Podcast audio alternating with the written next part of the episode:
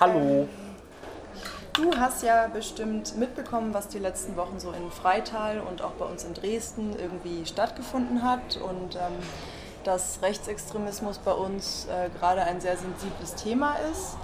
Ähm, wir haben in einem Interview von dir gelesen, dass du sagtest, die einzige Form, die komplexe Realität begreifbar zu machen, ist die Satire. Ähm, jetzt wollten wir dich fragen, ist Satire für dich ähm, als Genre für ein so sensibles Thema konstruktiv oder welche Intention hast du mit dem, mit dem Film verfolgt? Welche Aussage wolltest du quasi treffen? Äh, oh, äh, mh. Ist Satire konstruktiv? Nein, Satire ist natürlich ihrem Wesen nach erstmal destruktiv. Sie äh, zerstört Überzeugungen, äh, gibt Haltung der Lächerlichkeit preis und ähm, zerschlägt Gewissheiten. Also Satire ist destruktiv. Aber Film ist ja eben auch äh, kein politischer Akt, sondern ein künstlerischer, der auch in einem umgrenzten Raum stattfindet. Also ein Kino ist eben kein Parlament, sondern äh, Kunst hat einen Rahmen, es gibt eine Bühne, es gibt einen Rahmen um ein Bild herum, es gibt das Ritual einer Aufführung. Und in diesem Rahmen ist es sogar geboten, das zu machen, was draußen halt verboten ist. Insofern ist der Film garantiert nicht konstruktiv, allenfalls so in der Negation, dass das, was eben im Film nicht dargestellt ist, vielleicht das Erstrebenswerte ist. Mhm. Und eine Aussage, auch eine Aussage ist schwierig. Natürlich hat jeder Film irgendwo eine Aussage, aber die Aussage ist ja letzten Endes nicht das Entscheidende. Das Entscheidende beim Film ist ja, es ist ja eher wie eine Reise, die man macht. Und eine Reise hat dann auch keine Aussage. Also Erzählungen von schönen Reisen sind ja stinklangweilig. Ähm, hingegen, wenn die Reise ganz furchtbar ist und alles schief geht, dann hat man am Ende eine interessante, eine interessante Geschichte zu erzählen. Und ich sehe einen Film eher wie so eine Art Trip, wie eine mhm. Reise, auf der sehr viel schief geht. Okay. Wir haben ja in deinem Film auch relativ viele Szenen gesehen. Eigentlich wurde keine gesellschaftliche Gruppe ausgelassen, beziehungsweise Doch. ist gut davon die gekommen. Exakt. Hab ich vermisst. Good point. Die Kirche ist tatsächlich im Film nicht drin, weil die hatte ich schon im Film davor ausführlich abgehandelt und dachte mir, die lassen wir jetzt mal weg. Aber das liegt nicht daran, dass du irgendwie sagst, die Satire muss bestimmte Themen ausklammern oder es gab Dinge, da darf nicht mal Satire ran. Überhaupt nicht. Also das liegt nicht daran, dass es dir heilig wäre oder Es gab in einer frühen Fassung der Geschichte mal so eine Szene, wo die Nazis dann tatsächlich Kirchenasyl bekommen. Mhm. Äh, aber das war dann auch handlungsmäßig äh, nicht mehr wirklich zu rechtfertigen. Es wurde viel zu lang, viel zu umständlich. Der Film ist ja eh schon überfüllt mit Zeug. Und dann dachte ich mir, gut, die Kirche, die lasse ich jetzt mal raus. Die sind auch okay. Ich bin ja jetzt gar nicht mal so dagegen. Ich bin auch nicht dafür. Das ist ein komplexes Thema. Also würdest du sagen, dass es für dich keine richtigen Grenzen der Satire gibt oder gibt es schon Themen, an, an, die du dich darstellerisch gar nicht rantrauen würdest, weil du sagst, es übersteigt jetzt irgendwie die, äh, den Schwellenwert der Satire? Es gibt Grenzen der Satire, aber das liegt nicht in Themen, glaube ich. Ähm, also Tucholsky hat gesagt, was darf Satire? Alles. Ähm, und er dachte an Themen und hatte recht. Robert Gernhardt hat dann dazu gesagt, das stimmt natürlich nicht. Jeder Satiriker weiß, dass Satire eben nicht alles darf. Sie darf sich nicht über Randgruppen lustig machen, darf keinen Beifall von der falschen Seite hervorrufen und so weiter und so fort. Ähm, und damit hat er auch recht. Also die, die, Grenzen der Satire liegen eben nicht in den Themen, da darf man alles, sondern in, im Tonfall und in, in der Haltung und in, in der Darstellungsweise. Also gerade das äh, mit Beifall von der falschen Seite ist ein Riesenproblem, was aber eigentlich auch unlösbar ist, weil man hat die Rezeption ja nicht in der Hand. Mhm. Also ich kann Leute noch so sehr verarschen und am Ende kommen die und finden es gut. Äh, kann, ich, kann ich nichts dagegen machen. Ähm, es, gibt, es gab, für mich gab es andere Grenzen. Ähm, Habe ich ja vorhin im Kinosaal schon gesagt, sage ich jetzt nochmal. Äh, war nämlich auch wirklich so. Für mich gab es einfach die Grenze, dass ich äh, gesagt habe, alles, was Leute aus freier Entscheidung tun, ist zum Abschluss freigegeben.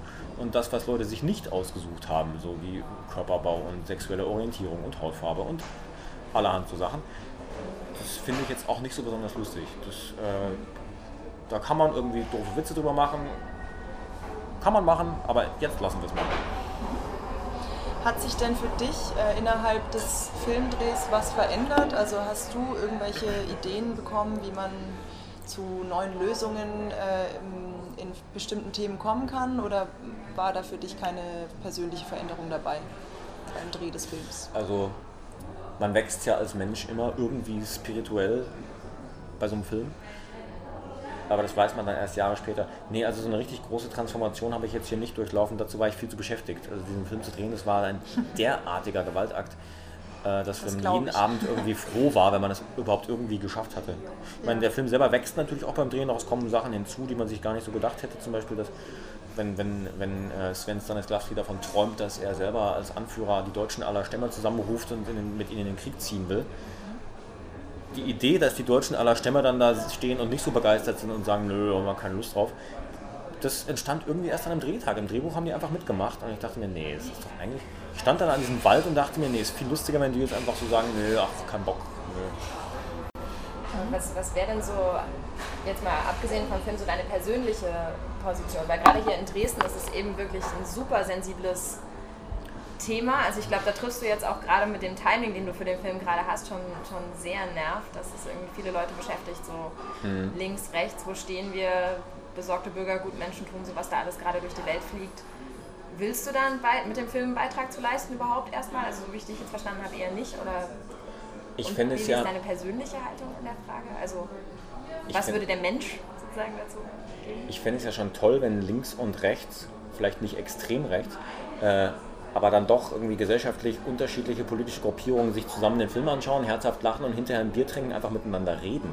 Weil das finde ich ja eigentlich das Verheerende, und zwar nicht nur in Deutschland, sondern weltweit, dass so die, die Kultur der zivilisierten demokratischen Debatte, eben nicht Debatte im deutschen Sinne als aufgeregtes in den Medien aufeinander eindreschen, sondern äh, sich auseinandersetzen und austauschen mit jemandem, der nicht die eigene Überzeugung teilt, sondern anderer Meinung ist und trotzdem da ein zivilisiertes Gespräch führen das scheint mir gerade so total am Verschwinden zu sein. Weil in der Politik drängt einerseits alles in die Mitte, die CDU will Mitte sein, dann kommt die SPD und will auch Mitte sein und alle sind Mitte. Und, aber politische Diskurse finden eigentlich gar nicht mehr statt, weil sowieso äh, Sachzwänge regieren und Experten mit Expertenmeinungen und scheinbar neutralen Werkzeugen, die sich dann halt Lösungen ausrechnen und ähm, der, der, der Spielraum der Politik immer kleiner wird, weil, weil Entscheidungskompetenzen ausgelagert werden, auch nach Europa. Oder, ähm, man hat das Gefühl, man, man, man, es, es gibt keine politische Handlungsfähigkeit mehr und dafür eine un, unglaublich aufgehitzte, aufgeheizte ähm, Scheindebatte, wo, wo Gruppen ihre Überzeugungen sich gegenseitig auf den Kopf schlagen, aber damit eigentlich gar nichts bewirken können, weil äh, weil die, die eigentlichen Entscheidungen längst in irgendwelchen obskuren neoliberalen Hinterzimmern gemacht werden, wo halt irgendwie Handelsabkommen ausgehandelt werden und sobald man mal gegen eins erfolgreich protestiert hat, kommt das nächste. Ähm, ja, das, ich könnte da stundenlang drüber reden. Also steckt hinter deiner Satire doch eine politische Message, die du uns allen quasi ein bisschen ja, näher bringen möchtest. Ja, ich meine, jeder Film, den ich mache, hat irgendwie letzten Endes die Message, seid doch einfach mal nett zueinander. Aber das ist jetzt so eine allgemeine Message, dass man da auch, dafür müsste man jetzt ja keinen Film machen. Das kann man auch einfach ich glaube, einen politischen Film über Nazis zu machen, ist ja wahrscheinlich auch automatisch relativ schwierig. Das ja, ähm, also ich meine, mein, meine eigene Position, ich bin jetzt ja auch kein Politiker. Also ich bin, äh, wenn ich so ein richtig geschlossenes Weltbild hätte, wäre ich vielleicht Pfarrer oder Politiker oder sowas. Aber man ist ja, wenn man, wenn man Künstler in, mit oder ohne Anführungsstriche ist, ist man ja viel zu offen in, für Einflüsse aus allen möglichen Richtungen. Auch diese, diese ganzen Figuren, die kann man ja auch nur schreiben, wenn man sich irgendwie auch mit denen identifiziert. Also es geht mir oft so, dass ich irgendwie Texte aus allen möglichen Richtungen lese und denke, ja, der hat recht. Ja, der hat auch recht. Und dann, dann sagt mir mehr, du kannst doch nicht beiden recht geben. Und dann denke ich, ja, hast recht. Also ähm, insofern ist es gut, dass ich kein Politiker bin. Man, man, darf ja auch nicht irgendwie mit, mit den Mitteln der Ästhetik Politik machen, weil Hitler war auch erst Kunstmaler und das wäre besser mal geblieben. Also hm meine ästhetische Heimat ist ganz klar irgendwie natürlich eher das linke Milieu. Einfach, einfach weil ich mich da wohler fühle, weil da Leute rumlaufen, mit denen ich mich verstehe und weil, weil ich da hingehöre. Aber das wäre dann aber auch, äh, glaube ich, komisch, da, dafür dann so einen Klientelfilm zu machen. Weil äh, ich, ich, muss ja mein, auch, auch von meinem eigenen Standpunkt abstrahieren, wenn ich einen Film mache und den ja auch kritisch beäugen. Mhm. Ähm, das äh, kommt eigentlich ganz gut als Überleitung für meine nächste Frage, nämlich woher hast du denn die Quellen für deinen Dreh bekommen? Also du meintest, du bist selber ein bisschen in der linken Szene aktiv. Hast du da denn irgendwie auch ähm, Freunde, Bekannte, die dich da ein bisschen angeleitet haben, was den Inhalt des Films angeht, oder hast du da eher deine Texte gelesen und dich anderweitig informiert? Also der Film handelt ja von Oberflächen. Das ist ja explizit kein Film, der so wie viele und wie die meisten deutschen Filme ähm, versucht, die Leute zu ergründen und ähm, hinter der Fassade das Eigentliche zu finden. Das ist ja das klassische Entwicklungsdrama, sagt uns ja, äh, jemand entledigt sich seiner Illusionen und wächst zu einem besseren Menschen. Und äh, der, der, Modus von seiner Komödie ist ja ein anderer. Man, hat, man fragt ja einfach nach Handlungen und deren Konsequenzen. Und Handlungen sind immer die, die äußerste Schicht, also die, die äußerste Oberfläche und das, wie ich mich in der, in, der Öffentlichkeit präsentiere und wie andere mich in den Medien sehen. Und diese Bilder ähm, und diese Handlungen, die stoßen aufeinander und setzen gemeinsam, äh, setzen miteinander was in Gang. Und Ereignisse, die dann nicht mehr kontrollierbar sind, und da ist es ja dann eigentlich völlig egal, was in der Tiefe, was die eigentliche Substanz einer Person ist. Und deswegen ist ja der Modus einer Komödie zu sagen, die eigentliche Substanz interessiert uns gar nicht. Wir lassen einfach nur die Oberflächen miteinander interagieren und fragen nach den Konsequenzen. Was ja natürlich Politik auch auf eine Art tut. Äh, wie war die Frage? Entschuldigung, ich habe mich, hab mich jetzt um Kopf Ich glaube, es war auf jeden Fall eine gute Antwort, woher du die Quellen hast.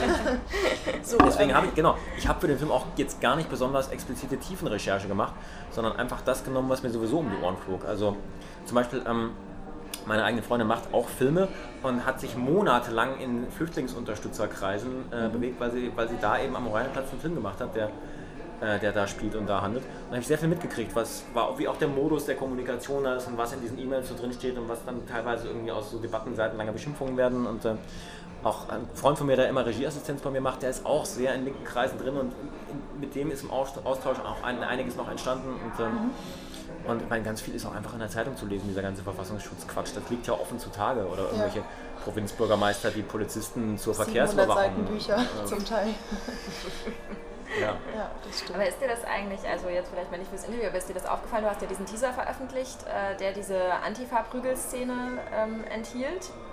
Mhm. Und ähm, da auf Facebook haben erstaunlich viele, also fast alle Kommentare zu diesem äh, Teaser kamen tatsächlich von äh, Nazis, die gemeint haben, endlich macht mal jemand einen Film über da wollen wir unbedingt rein ins Kino.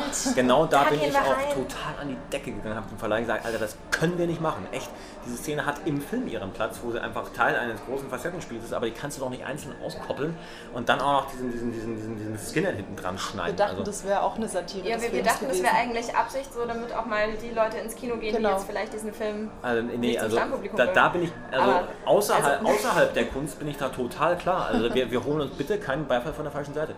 Und da muss man wirklich auch vorsichtig sein. Und äh, ja. wenn, das hat der Verleih gemacht, da war ich dann auch kurz mal sauer einen Abend lang. Ja. Es, es, war, es war dann wohl, also der Typ, der das Social Media macht bei X-Verleih, der hat dann wirklich all diesen Typen, die äh, da hinterher recherchiert. Und es, es, waren ein paar aus der Hooligan-Szene und ein, zwei wirklich klare Nazis, die dann aber auch tatsächlich in diesen Kommentarspalten, da muss man sagen, recht schnell zum Schweigen gebracht wurden. Äh, weil es, es, sind auch viel so, so irgendwie so Ärztefans und äh, so, so, Leute, die dann teilweise auch irgendwie im Netz so aussehen, das aber tatsächlich nicht sind. Also das mhm. gab es dann auch. Ich war da auch zunächst wirklich schockiert und habe mir das dann näher angeschaut und dachte, okay, es sind nicht alle. Es sind so ein paar, aber nicht alle. Also aus der Zuschauerperspektive war das eher amüsant, wenn man weiß, es gibt ja. eine Satire über die rechte Szene, die linke Szene, eigentlich alles und dann mhm. so ein Teaser hochgeladen und die Reaktionen darauf fallen so aus. Nee, also da bin ich, da bin ich total, äh, total hinterher.